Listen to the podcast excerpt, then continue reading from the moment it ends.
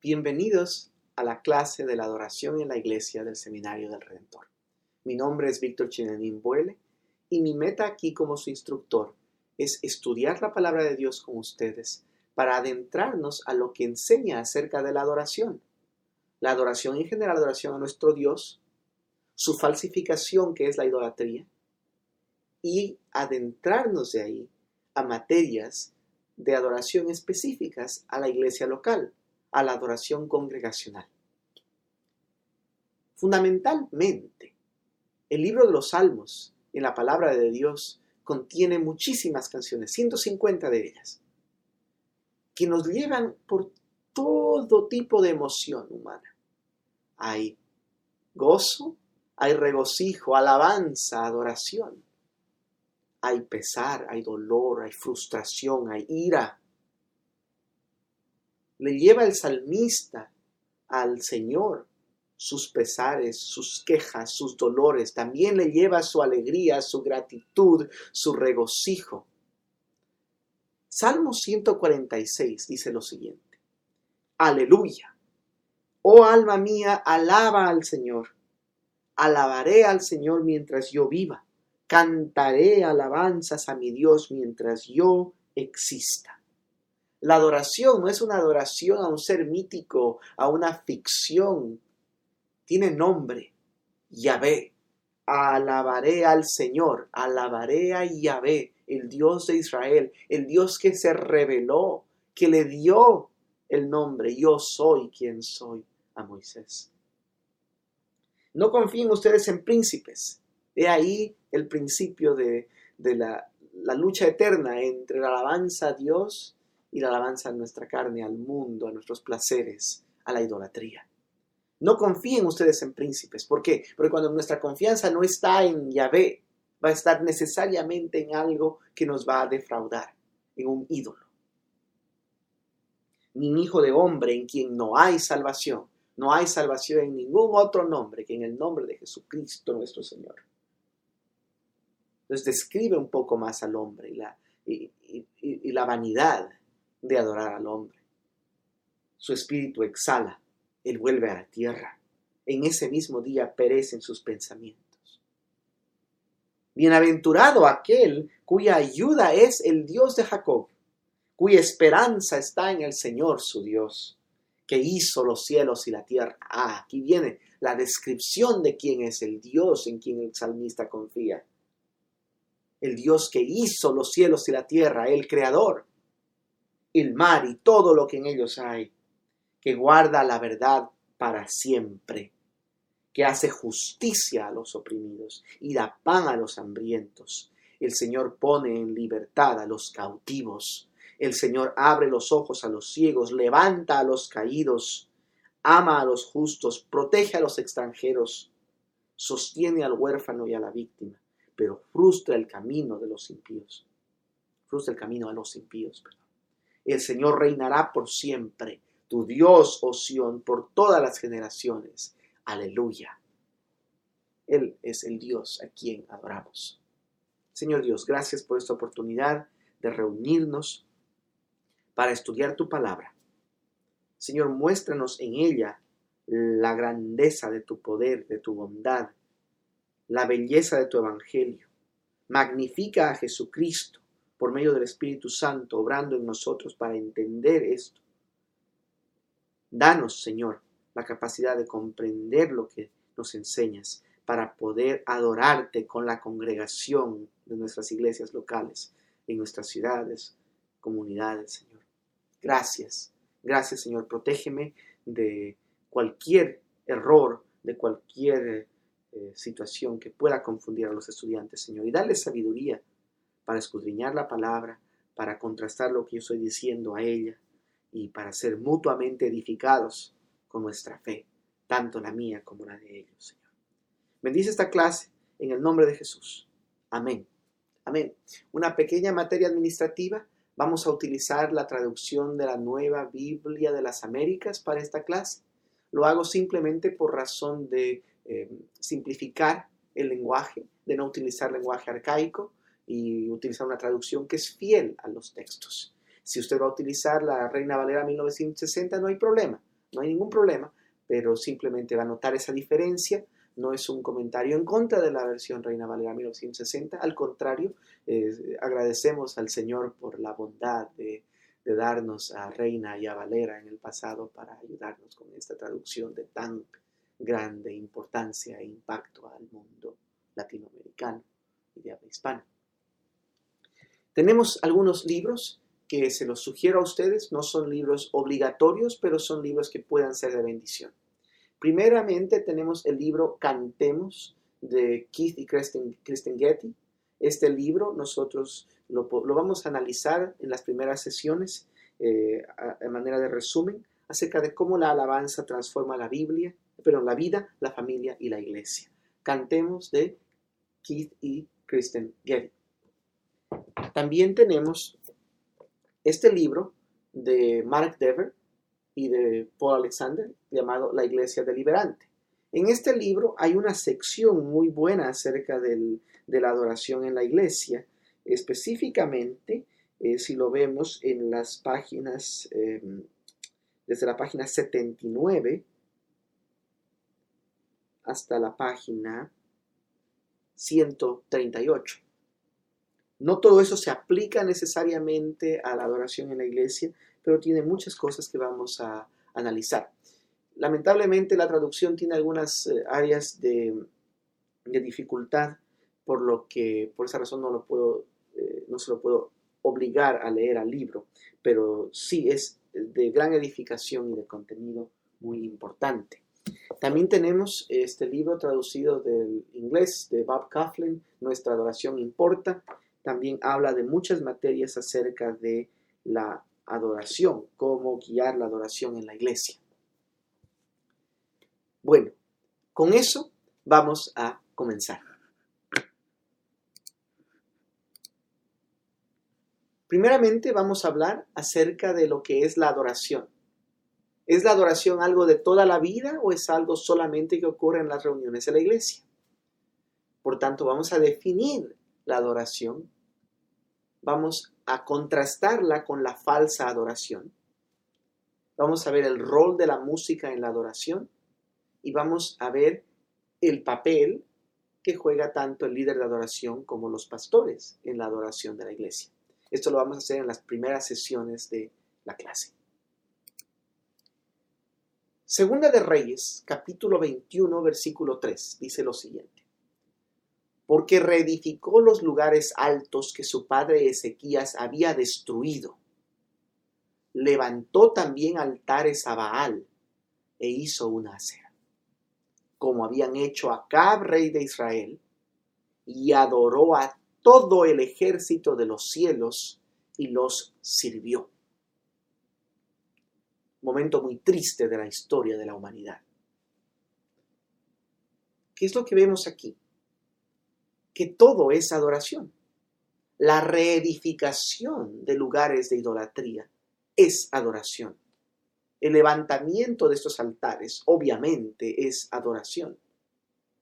Y es una adoración que tiene un objeto de adoración. En este caso, nosotros vemos de que el hijo de Ezequías hace lo contrario de su padre. Y al hacerlo, adora a todo el ejército de los cielos. Adoró a todo el ejército de los cielos, dice aquí. ¿Y cuál es la manifestación de esta adoración? Servicio. Los sirvió. Pues no estamos aquí hablando de ninguna reunión congregacional, ninguna sinagoga, estamos hablando de una persona que dio todos sus recursos para reedificar aquello que ya había sido destruido, para rendir servicio a dioses falsos. Primera de Crónicas 16, 29. Lo contrario. Es una exhortación a qué? Tributen al Señor la gloria debida a su nombre. Traigan ofrenda y vengan delante de Él. Adoren al Señor en la majestad de la santidad. El Señor a quien adoramos, a Yahvé, es santo premisa fundamental de nuestra adoración a Él es que Él es santo, digno de toda adoración. Entonces nosotros somos llamados a adorar al Señor en su majestad de su santidad. También se nos llama a una adoración que no es solamente de boca, es una adoración que tiene significancia para nosotros. Dice, traigan ofrenda y vengan delante de Él. Requiere obediencia, pide obediencia esta adoración. No es una adoración que no nos cuesta nada, tiene un costo. No es de que se nos dice, mira, dame tanto y serás bendecido, que es lo que nos dicen los predicadores falsos, ¿verdad? aquellas personas que vienen en su necesidad y, piden al Señor, Señor, dame un trabajo, libérame de esta adicción, haz que mi hijo regrese.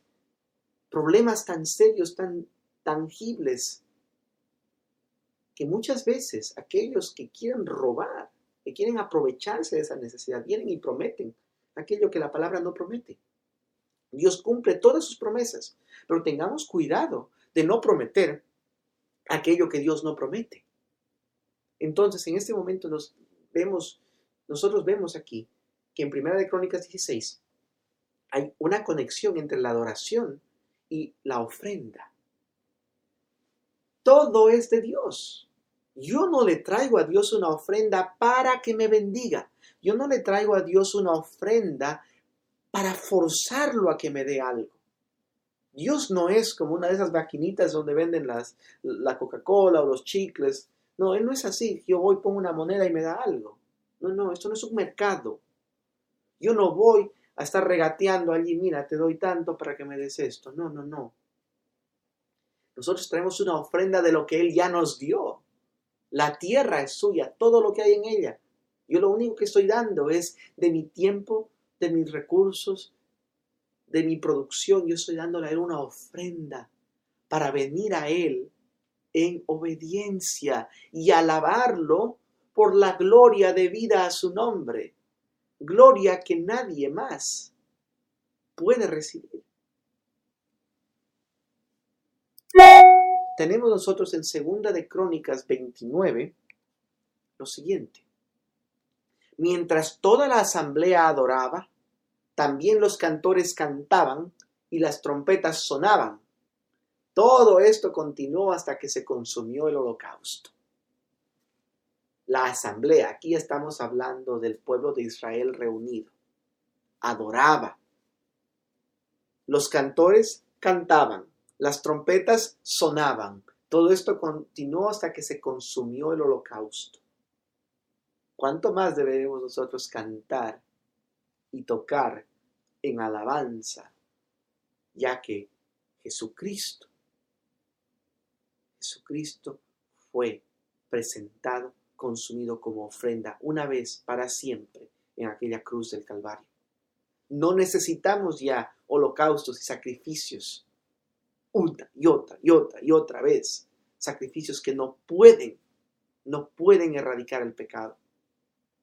Pero ya tenemos en Jesucristo aquel Cordero que después de vivir aquella vida perfecta e intachable que yo jamás hubiera podido vivir, murió en una cruz, pagando por mis pecados, todos mis pecados, pasados, presentes y futuros.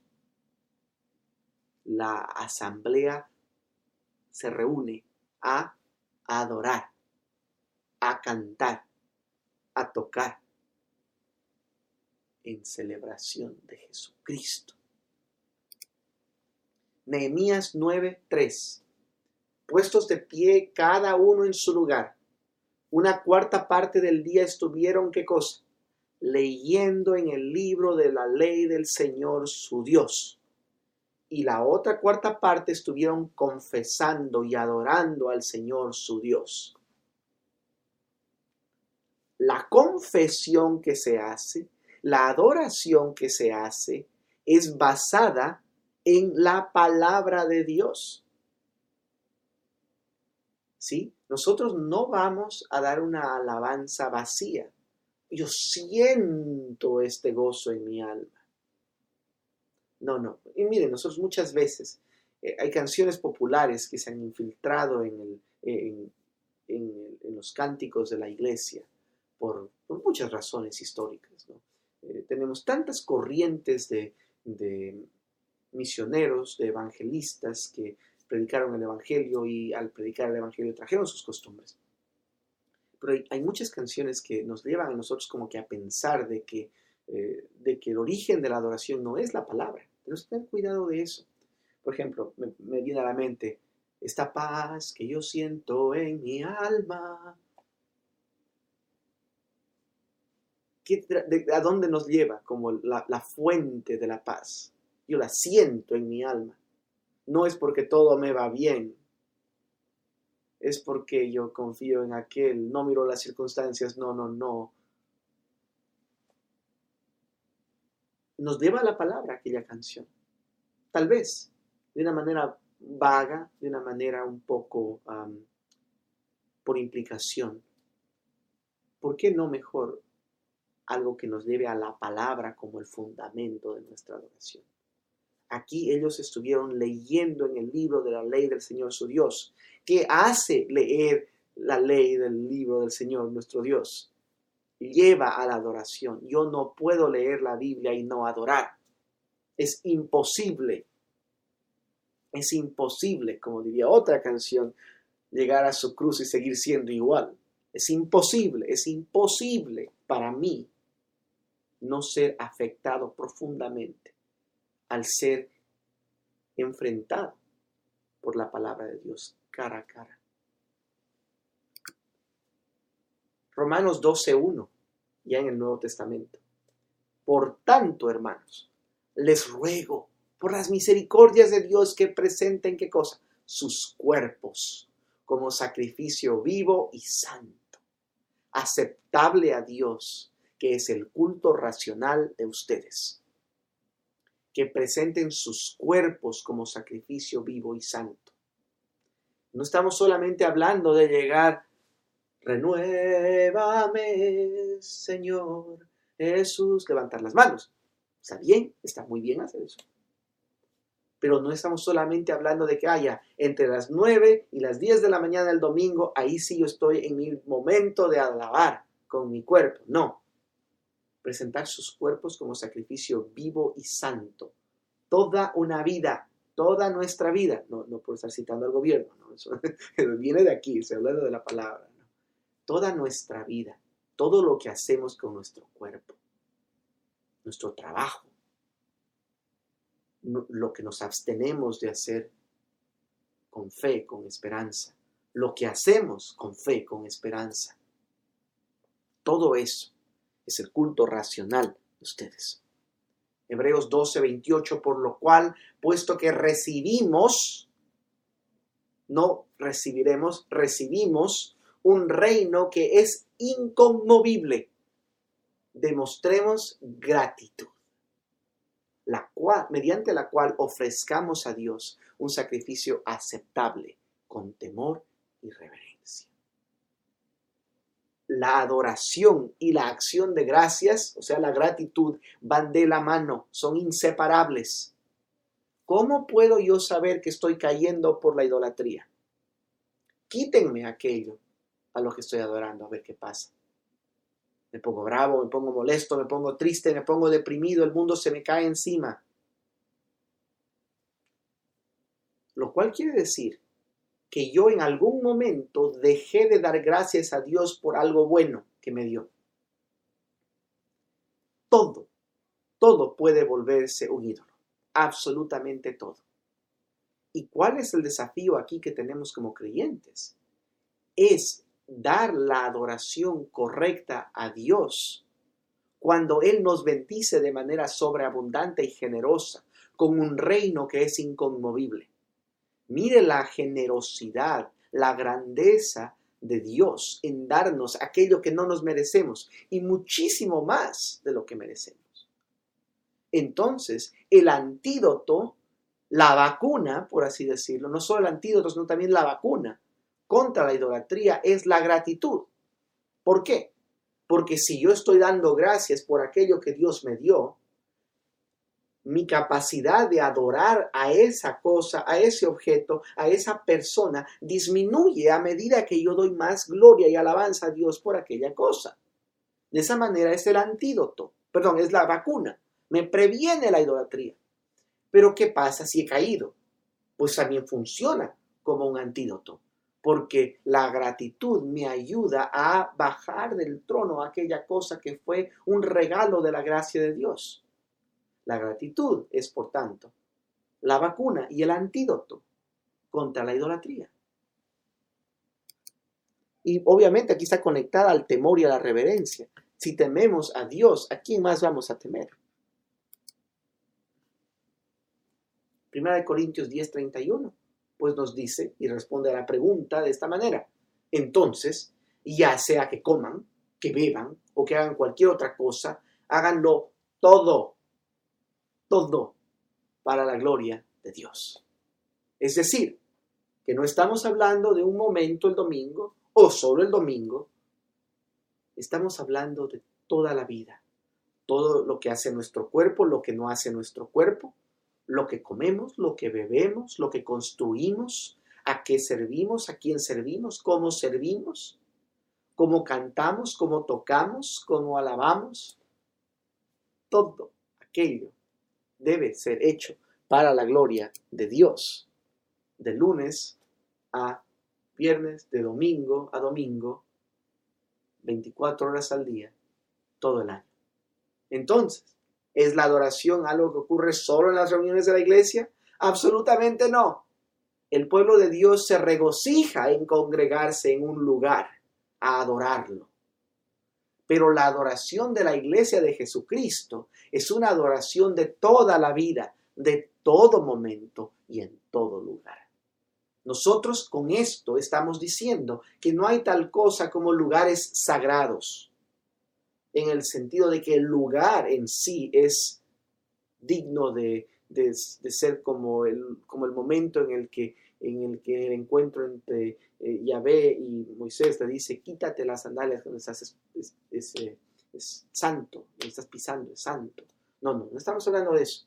El lugar donde se reúne la iglesia de Jesucristo hoy en día, en el siglo XXI, no es un lugar en el que yo debo sacarme los zapatos. Y me acuerdo cuando yo llegaba a trabajar en Asia, tocaba sacarse los zapatos antes de entrar a ciertos lugares, porque ellos los consideraban eh, santos. O sea, yo, era indigno que yo entre ahí con mis zapatos.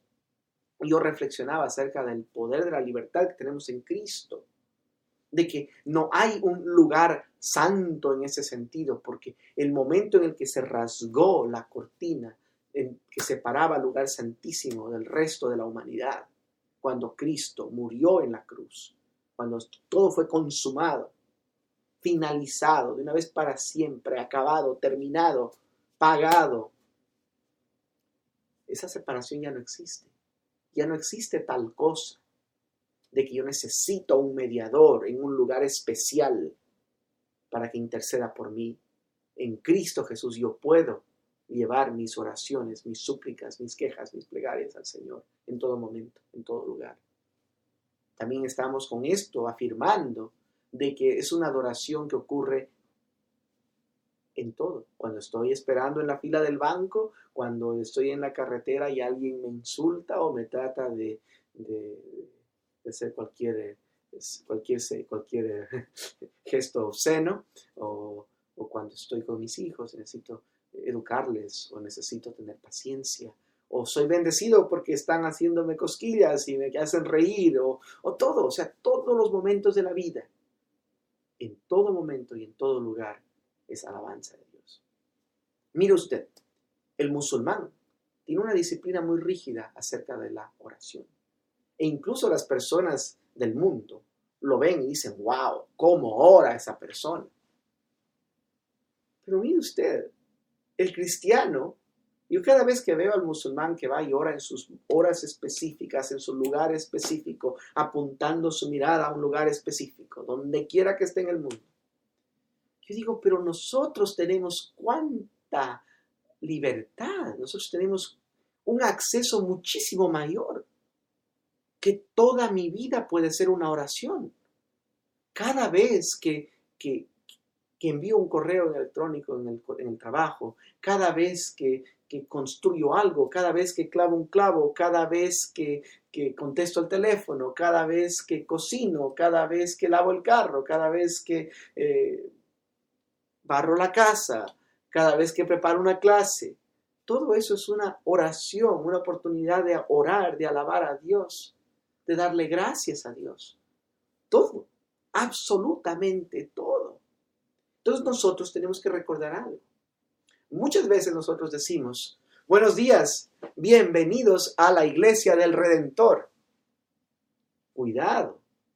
No, no, no. Nosotros no estamos dando la bienvenida a nadie a la iglesia del Redentor. Nosotros estamos dando la bienvenida a la reunión de la iglesia del Redentor de aquel día domingo. A la asamblea de los santos de la iglesia del Redentor en aquel día. ¿Entiende? La iglesia no es un lugar. La iglesia no es el edificio donde se congregan las, las personas. La iglesia es el cuerpo de Cristo formado de creyentes que llevan al Espíritu Santo, que son templos del Espíritu Santo, que se congregan en un lugar específico a adorar a Dios. ¿Sí? Usted ve de que es muy fácil para nosotros asociar todas estas cosas, especialmente por todo lo que nos rodea, ¿no es cierto? La catedral, la iglesia, al menos en Loja, nosotros, cada dos cuadras ya hay una iglesia, ¿no es cierto? Entonces, si usted va al centro de Loja, va Aquí está la iglesia de San Francisco, la iglesia catedral, la iglesia de Santo Domingo, la iglesia de San Sebastián, la iglesia del Perpetuo Socorro. Entonces eran áreas geográficas. Toda persona que vivía por aquí iba a esa iglesia, a ese lugar santo, a hacer su alabanza ahí, a ir a la misa ahí. No, la iglesia de Jesucristo no funciona de esa manera. La iglesia de Jesucristo es el cuerpo de creyentes que llevan, que, llevan vidas que son pues llenas del Espíritu Santo. El Espíritu Santo les lleva a adorar, les lleva a trabajar de una manera distinta, diferente, que proclama la verdad del Evangelio de Jesucristo. Entonces, hemos visto esto, sabemos ya que la adoración es de esa manera, que la adoración en la iglesia no es algo restringido solamente al domingo. Y ese, en ese último punto quiero cerrar esta primera sesión que la vida de la iglesia no es solamente el domingo tampoco. Nosotros tenemos oportunidades en toda la semana de hacer una u otra cosa.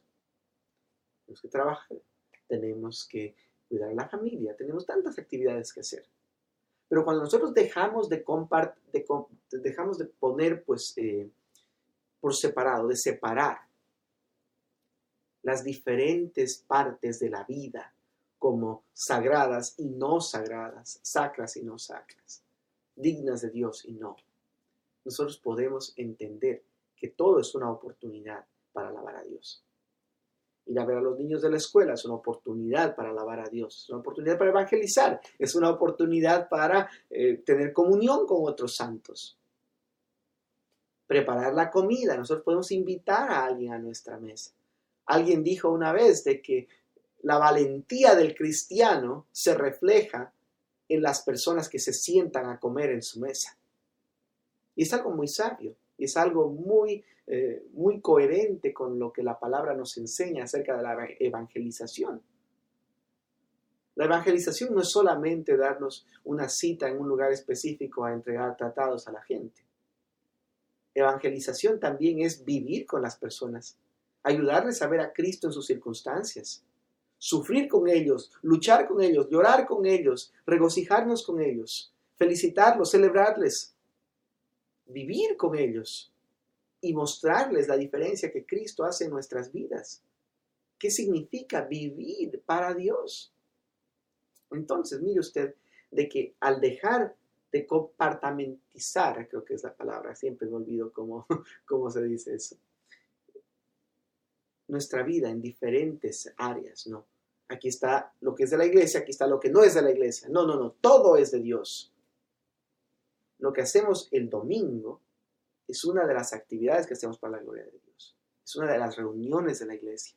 La iglesia también se puede reunir para estudiar la palabra en otro día de la semana. La iglesia se puede reunir para orar. La iglesia se puede reunir para trabajar de alguna manera en algún proyecto. La iglesia puede hacer tantas cosas juntas. Entonces nosotros debemos recordar, el pueblo de Dios se regocija en congregarse en un lugar a adorarlo. Pero la adoración de la iglesia de Jesucristo es una adoración de toda la vida, de todo momento y en todo lugar.